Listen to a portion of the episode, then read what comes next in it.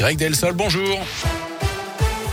Et à la une, les derniers développements de la crise en Ukraine. Hier, le président américain a remis la pression sur la Russie. Joe Biden a ordonné un embargo sur les importations de pétrole et de gaz russe. Le Royaume-Uni va également stopper les... Vos plus belles nuits sont signées Grand Litier. Grand Litier vous présente la météo.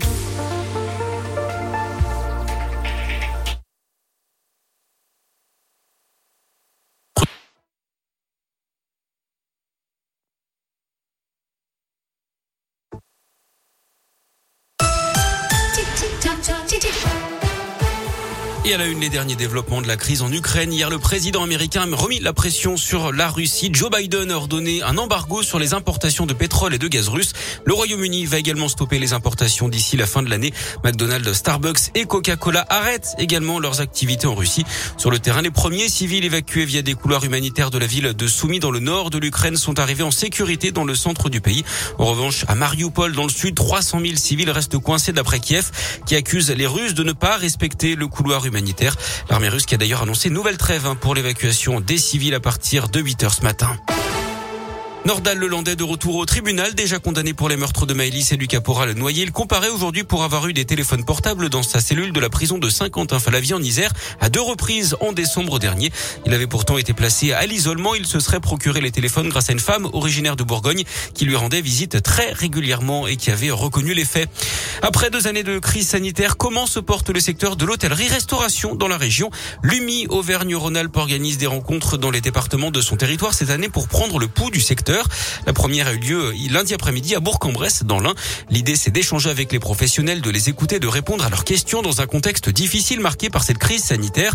Moins 20 à moins 40% de chiffre d'affaires par rapport à 2019 dans le secteur de l'hôtellerie. Moins 30 à moins 40% dans la restauration. Aujourd'hui, l'UMI souhaite négocier avec les pouvoirs publics sur un allongement de la durée de remboursement du PGE, le prêt garanti par l'État que la plupart des professionnels ont souscrit pendant la crise. Alain Grégoire est le président de l'UMI en Auvergne-Rhône-Alpes. C'est un véritable mur de dette qu'on a devant nous. Il faut que le Bruno Le Maire nous entende sur le sujet. Euh, nous avons un délai de 4 ans pour rembourser. Nous souhaitons rembourser, nous voulons rembourser, nous rembourserons, mais sur une durée beaucoup plus longue. Il faut qu'il nous donne un peu d'oxygène sur ce sujet, sans quoi nos entreprises ne pourront plus investir et naturellement ne plus être en mesure de rembourser correctement leur endettement.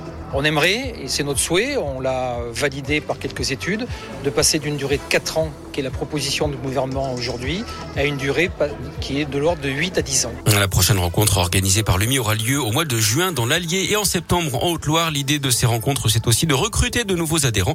Dans la région, l'UMI rassemble 8000 adhérents répartis dans les 12 départements. Grosse galère pour écouter de la musique en ligne sur Spotify. La plateforme musicale est en panne. Depuis hier soir, les utilisateurs sont déconnectés de l'appli et ne peuvent pas y accéder, même en rentrant leurs identifiants. Le groupe a fait savoir qu'il tentait de remédier à ce problème. Les causes de la panne sont pour l'instant inconnues. Allez, du sport, du basket et cette défaite de la Gielbourg hier soir contre Valence en Eurocoupe 77 à 88. Du foot avec de la Ligue des Champions. Le PSG se déplace au Real Madrid ce soir en huitième de finale retour. Hier, Liverpool s'est qualifié malgré sa défaite 1-0 contre l'Inter Milan. Le Bayern Munich de son côté a écrasé Salzbourg 7 buts à 1. Et puis de la Ligue Europa au programme avec le déplacement de l'OL à Porto à partir de 18h45.